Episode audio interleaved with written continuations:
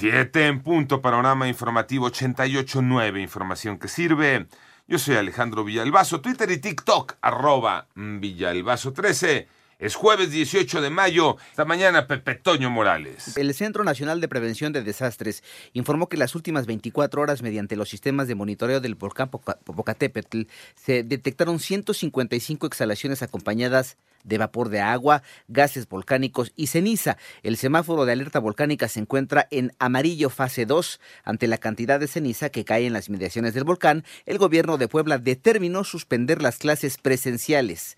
En tanto, una joven fue violada frente a su familia tras ser asaltados por un grupo armado en San Lorenzo Almecatla. Esto es en la comunidad de Cuautlacingo, municipio de conurbado de la capital de Puebla, por cierto. Y por otro lado, ayer por la noche velaron los restos mortales de Leslie Martínez, quien fue reportada como desaparecida desde el 30 de abril. La Fiscalía General de Justicia de la Ciudad de México indicó que una vez que fue reconocido por familiares, el cuerpo de la joven de 30 años fue entregado a estos. Cambiamos de tema porque alertan que la mayoría del maíz que consumimos los mexicanos es de origen transgénico. Ivonne Menchaca. Con base en estudios científicos que se han realizado en México, hay evidencia de la presencia de organismos genéticamente modificados en las tortillas y sus derivados como botanas, totopos y tostadas, así como glifosato en distintas partes del país y en particular en la Ciudad de México. 90% de las tortillas de tortillerías tienen eventos transgénicos y de esas el 30% tienen residuos de glifosato. Las tortillas que nos comemos todos los días en distintos momentos pueden tener residuos de este herbicida tóxico.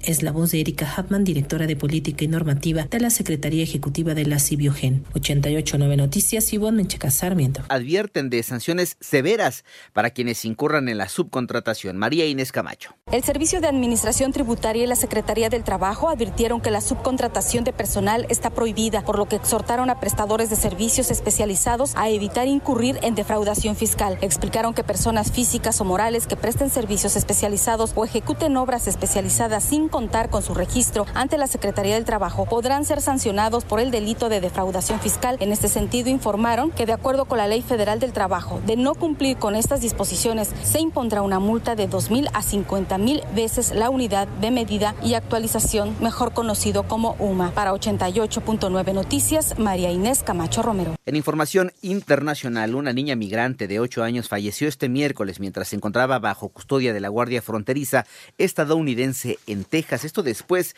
de cruzar la frontera sur con su familia, mientras que el presidente ecuatoriano Guillermo Lazo disolvió la Asamblea Nacional liderada por la oposición al tiempo que él enfrenta un proceso de destitución por acusaciones de malversación de fondos. Y por otra parte, cinco personas murieron y otras 23 resultaron heridas luego de los bombardeos ucranianos este miércoles en los territorios ocupados por Rusia en Donetsk.